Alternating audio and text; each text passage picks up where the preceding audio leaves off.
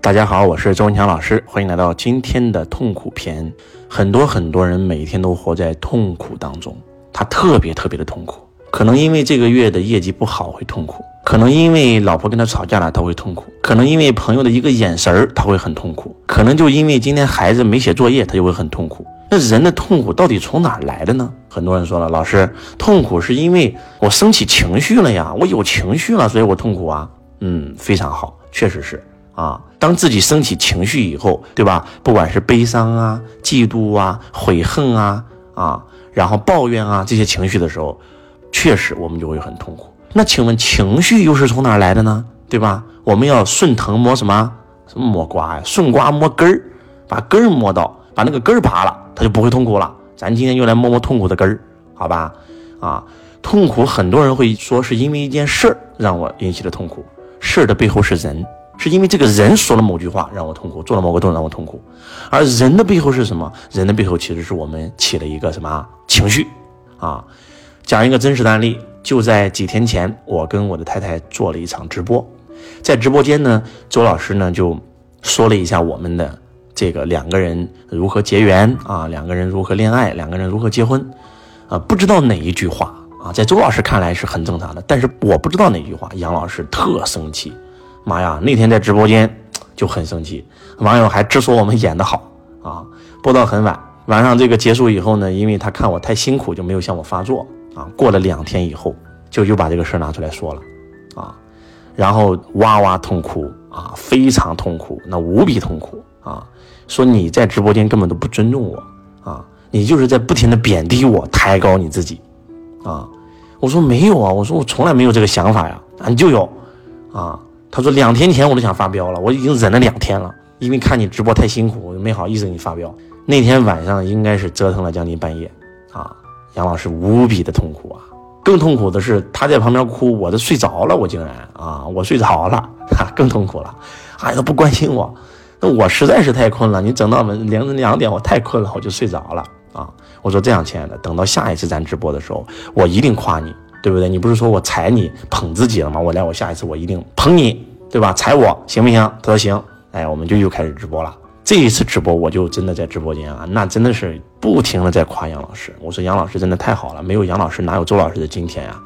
那周老师在没有认识杨老师之前，那就是一个穷小伙子。真的是因为杨老师，所以成就了今天的周老师。我就开始捧他，哇哇捧啊！结果啊，看过我那天直播的都知道，给杨老师捧哭了，哇哇哭啊，在直播间哇哇哭啊！啊，那天晚上又又开始说了，你就是故意啊，你不是在捧我，你是在干嘛？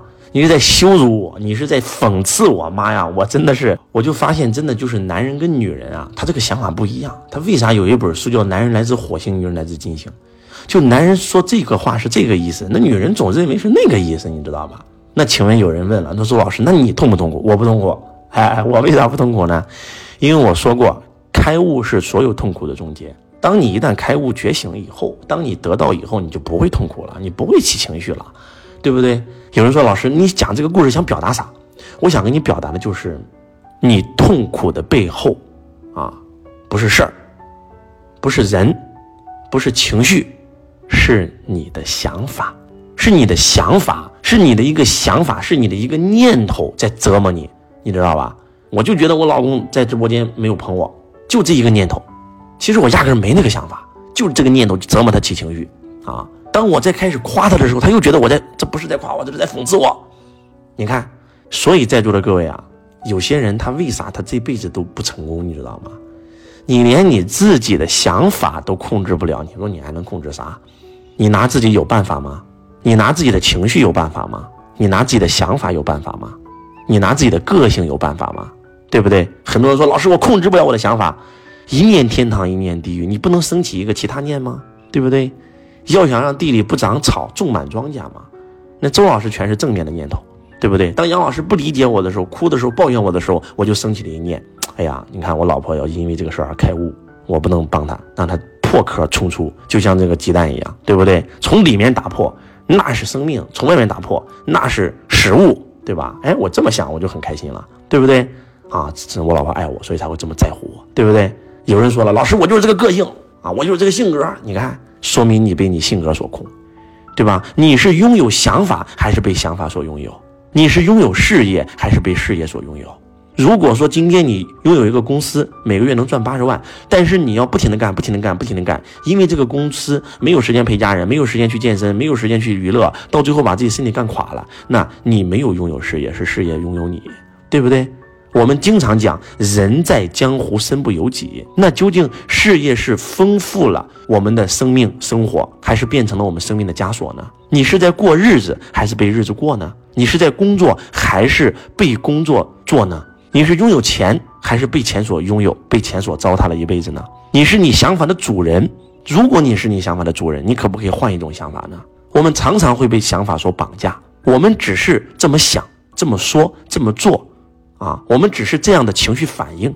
你会发现，你拿自己的想法没有办法，你拿自己的情绪没有办法，你拿自己的个性没有办法，你很难说出你想法以外的办法，你很难做出你想法以外的做法。每一个说法背后都有一个想法，而每一个做法背后都有一个想法，而每一个情绪背后也有一个想法。所以，你能够拿你的想法有办法，你就能够拿你的说法、做法跟情绪有办法，你才能够真真正正成为你生命当中的主人。当你能够成为你想法的主人的时候，你才是你生命当中的主人。我们称为叫真主人，在做主。可是我们常常想法在做主，想法在做你的主人。你是想法的奴隶，所以用你那么多的想法，你想出了那么多的不安、烦恼、恐惧，结果你还拿自己的想法没办法，对不对？